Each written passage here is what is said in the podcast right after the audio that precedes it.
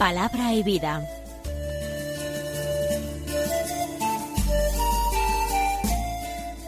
Con el padre Manuel Horta, desde Sevilla.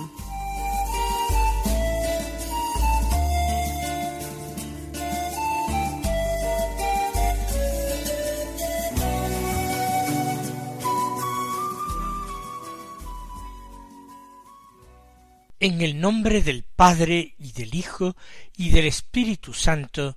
Amén. Alabados sean Jesús y María. Muy buenos días, queridos amigos, oyentes de Radio María y seguidores del programa Palabra y Vida. Es hoy el día del Señor. Es el primer domingo de la cuaresma. Comenzamos a vivir la primera semana ha sido un prólogo el miércoles de ceniza y los tres días que lo siguieron. Ahora empieza la primera semana de cuaresma.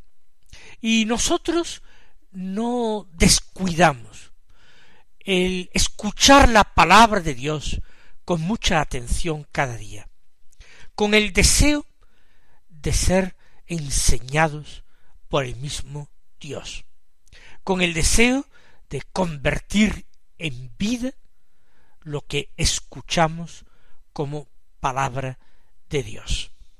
No estamos desde que empezó la cuaresma haciendo la lectura continuada de ningún libro.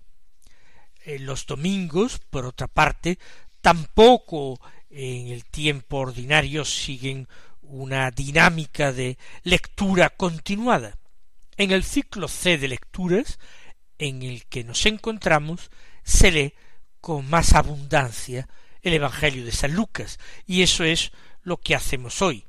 Del capítulo cuarto, escuchar los versículos uno al trece que dicen así.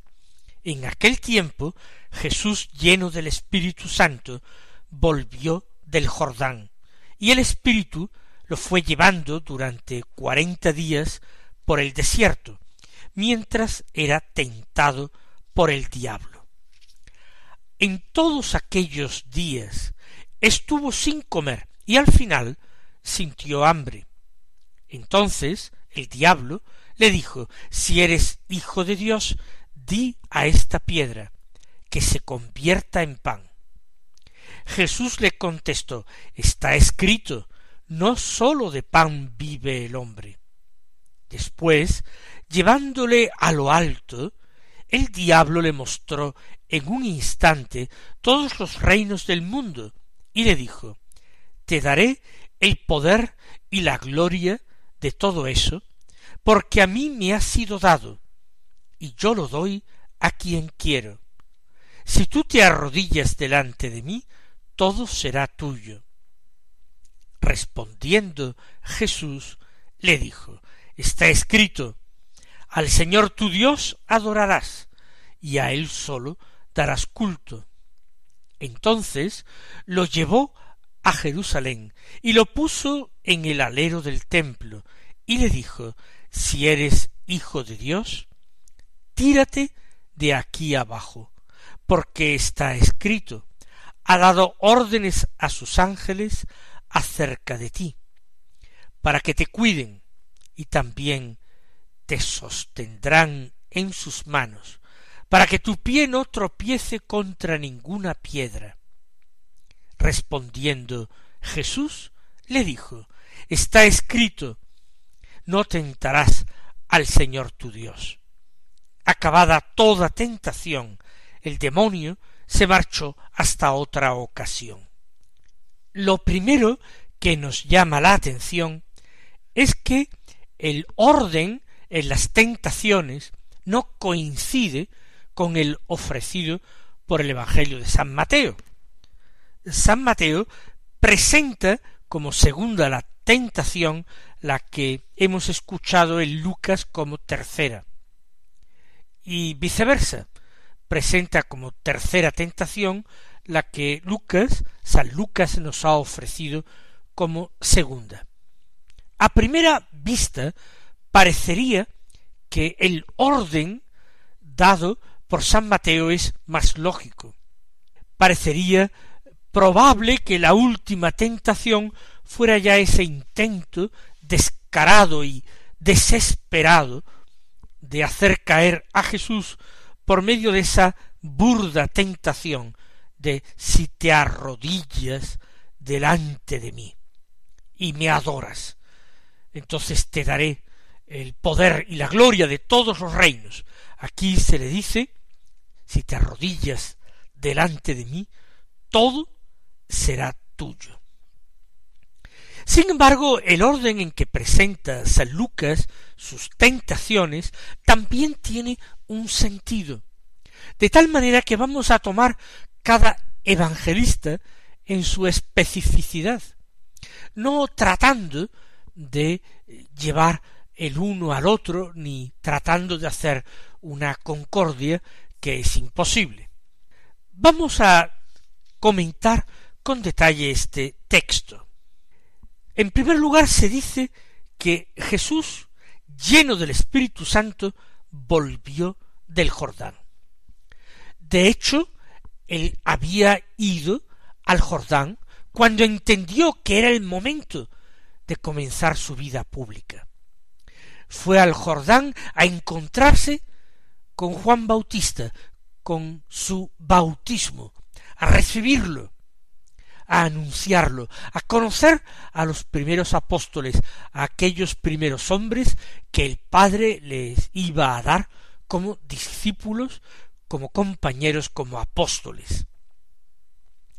Jesús volvió del Jordán y ahora el Espíritu, el Espíritu Santo, del cual estaba lleno, se nos acaba de decir, lo fue llevando durante cuarenta días por el desierto mientras era tentado por el diablo. Parece que San Lucas presenta la estancia de Jesús en el desierto como un caminar durante cuarenta días, porque lo fue llevando durante cuarenta días por el desierto el Espíritu Santo. Quizás San Lucas a sus lectores quiere ponerlos más claramente en la pista de la semejanza de la estancia de Israel en el desierto durante cuarenta años, con esa estancia de Jesús en el desierto también, aunque lógicamente durante cuarenta días tan solo. Es un tiempo de plenitud, un tiempo perfecto, en el que Dios puede actuar. Aquí Jesús es llevado y dócilmente se deja conducir.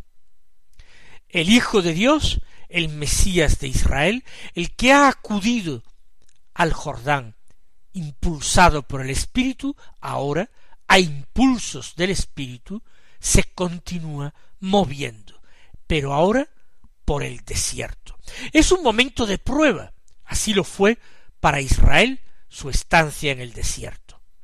Un momento de prueba en que el pueblo israelita fue encontrando distintas dificultades, experimentó hambre que sería saciada con el maná, experimentó sed que sería saciada con el agua que emanó de la roca.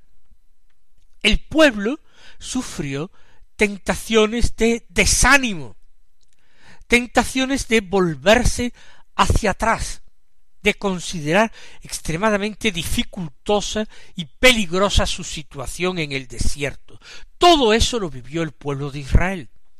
Y Jesús revive tentaciones eh, semejantes, parecidas, en su estancia en el desierto. Él asume perfectamente en sí el destino del pueblo elegido, la vocación del pueblo elegido. Él es el Mesías de Israel. Y entonces va siendo llevado por el Espíritu, por el desierto, mientras era tentado por el diablo. Como Israel. Israel también fue tentado, poderosamente tentado, porque su hambre y su sed y su desánimo no fueron sino tentaciones. Lo mismo que fue no ya tentación, sino pecado grave, el construirse el eh, becerro de oro para rendirle culto, ante la ausencia prolongada de ese Moisés que había ido a hablar con Dios, pero que no terminaba de regresar nunca. Jesús es tentado en el desierto a lo largo de su travesía por él, impulsado por el Espíritu Santo, pero tentado por el espíritu inmundo. Nos dice a continuación San Lucas que en todos aquellos días, cuarenta dicho, estuvo sin comer y al final sintió hambre. Es un ayuno prolongadísimo. Si lo entendemos en un sentido literal, hemos de decir que algunos santos en la iglesia ayunaron también de una manera rigurosa durante toda la cuaresma, sintiéndose al final, por supuesto, de este ayuno desfallecidos. Ahora Jesús vive una cuaresma en el desierto, un periodo de cuarenta días de preparación, de lucha contra el diablo, de aplastamiento de la tentación. Este sentido tiene también nuestra cuaresma.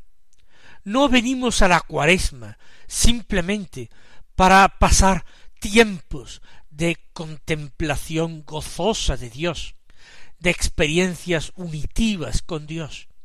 Será lo que Él quiera, pero nuestra primerísima intención es ir al desierto a combatir al diablo, como Jesús hizo, exactamente como Jesús hizo. Y la privación de tantas cosas, privación que hay que sufrir para habitar realmente en el desierto, engendra deseos y aviva la fuerza de las tentaciones. Pero allí, siguiendo también nosotros a Jesús, impulsados también nosotros por el Espíritu Santo, vamos animosos y no solos, siempre con Jesús y en compañía de los hermanos que nos ayudan, vamos al desierto a derrotar al diablo. Y vamos con decisión, vamos con valentía y vamos incluso con alegría, porque sabemos que el Señor nos dio ya la victoria, resucitando de entre los muertos. Jesús ya nos dijo que la victoria estaba asegurada, pero teníamos que unirnos estrechamente a Él. Por eso ahora lo miramos, por eso ahora nos hacemos uno con Él, en la escucha de la palabra de Dios, de la voluntad del Padre y de la obediencia. Al final de su prolongado ayuno, Jesús sintió hambre. Y en ese momento en que se presencia, en que se presenta la carestía, la necesidad, el hambre, en ese momento es cuando el diablo empieza su tarea de desgaste de la resistencia de Jesús. Empieza la tentación, la prueba.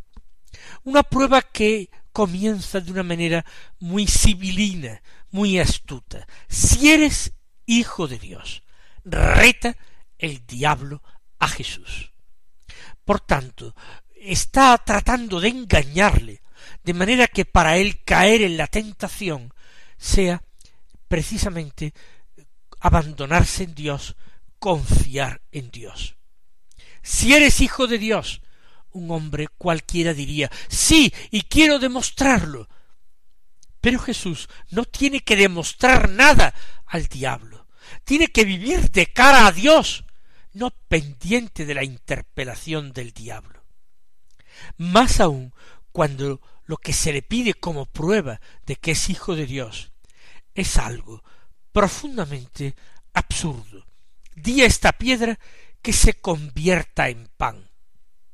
Jesús no carece de pan porque exista una carestía o porque no sepa ganarse el pan con el sudor de su frente con su propio trabajo. Jesús carece de pan porque ha decidido libremente ayunar en obsequio de Dios su Padre, pero sobre todo de ayunar para derrotar al enemigo, para comenzar él, linaje de la mujer bíblica depositaria de las promesas, la nueva Eva, comenzar él la tarea de aplastar la cabeza de la serpiente. Di que esta piedra se convierta en pan. Es decir, céntrate en ti mismo, en la satisfacción de tus deseos. No tiene mucho sentido sufrir para no alcanzar nada. Jesús contestó, está escrito, no sólo de pan vive el hombre. Jesús acude a la palabra de Dios, acude al libro del Deuteronomio para callar la boca al diablo pero como a mí me gusta repetir y que todos los oyentes se fijen en ello, Jesús no argumenta con el diablo usando sus propias palabras, sino que a cada tentación opone la palabra de Dios. Calla al diablo y lo rechaza con la palabra de Dios.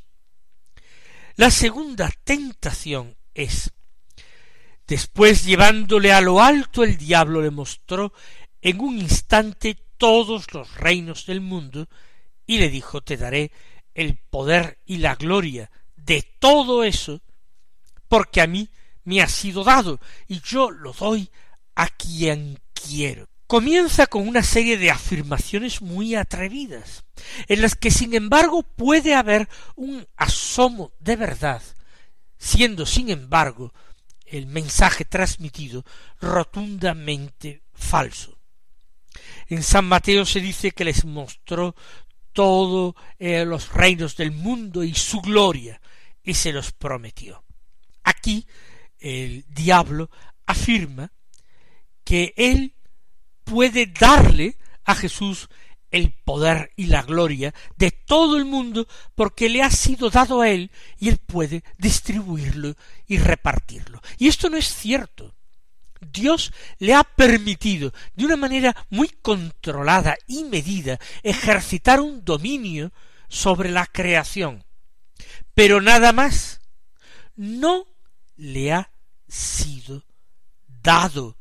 No ha sido un regalo para él todo ha sido creado para el hombre, no para el diablo. Para el diablo nada creó Dios. Y también es falsa la afirmación de que yo lo doy a quien quiero. Es imposible que él lo dé, porque él no es el dueño. Eso sí, siempre puede engañar y conceder falsos dones, que no enriquecen, sino que en el fondo empobrecen, que no salvan, sino que en el fondo condenan, que no hacen más feliz, sino que en el fondo comunican y contagian desgracia y tristeza.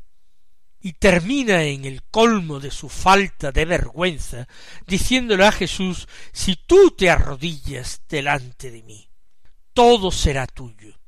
Cuánta ignorancia y soberbia la del diablo si ya todo era de Jesús, porque el Padre había puesto todo en las manos, porque todo había sido hecho por Él y para Él, porque el Verbo estaba junto al Padre desde el principio. ¿Cómo se atreve a decirle que todo será tuyo cuando ya lo era y pedirle que se arrodille y le dé culto? Jesús responde de nuevo con la palabra de Dios. Está escrito, al Señor tu Dios adorarás y a Él solo darás culto. Sólo a Dios debemos dar culto, aunque el hombre se sienta muy inclinado a adorar otras realidades.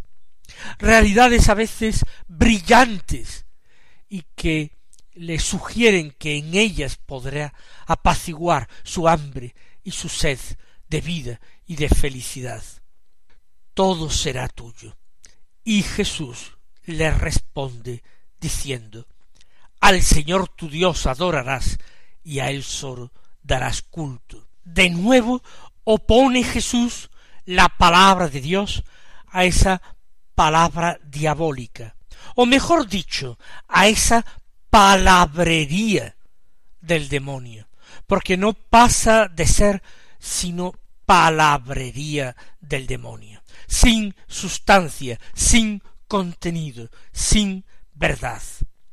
De nuevo el diablo vuelve a intentarlo. Dice San Lucas que lo llevó a Jerusalén y lo puso en el alero del templo y de nuevo le retó si eres hijo de Dios.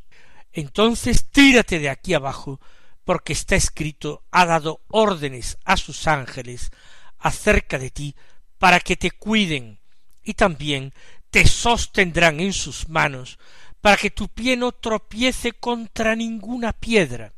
Les decía a ustedes que también era lógico este orden de tentaciones que presenta San Lucas, porque en esta tercera tentación el diablo tienta o intenta hacerlo, hacer caer a Jesús, citando él mismo la palabra de Dios. De alguna manera invita a Jesús a fiarse de esta palabra, aunque las evidencias de su cumplimiento no fuera muy clara. Hazlo, fíate de Dios, tu Padre, si eres verdaderamente hijo, si realmente crees en su palabra. Pero de nuevo el Señor desprecia la seducción diabólica. De nuevo el Señor no permite que la palabra del diablo le lleve a él a entablar el más mínimo contacto con él, el más mínimo diálogo con él. Jesús replica afirmando de nuevo la palabra de Dios, la palabra de Dios contenida en el libro de la segunda ley, en el libro del Deuteronomio. Está escrito, no tentarás al Señor tu Dios. A Dios no se le puede poner a prueba, ni bajo excusa de que así me fío más de Él, ni bajo ninguna otra excusa. No se puede poner a prueba a Dios, retarle, o como se expresa en el texto evangélico, tentar a Dios. Eso es la tentación de Dios.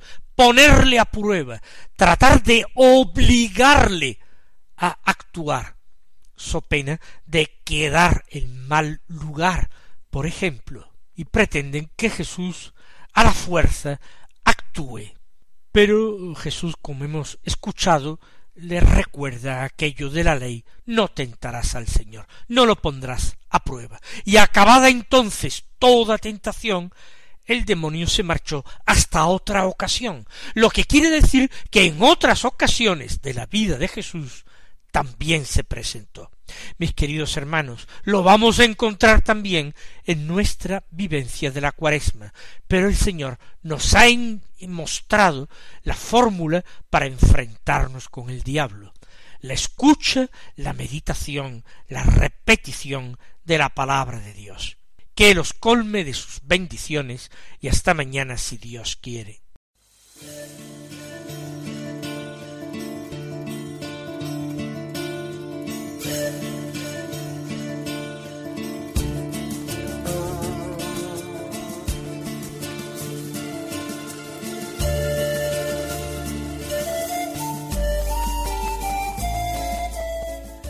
Concluye Palabra y Vida, un programa dirigido desde Sevilla por el Padre Manuel Horta.